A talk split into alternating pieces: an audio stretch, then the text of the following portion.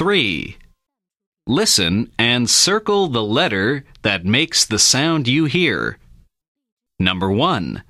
D. Number 2. F. Number 3. E. Number 4.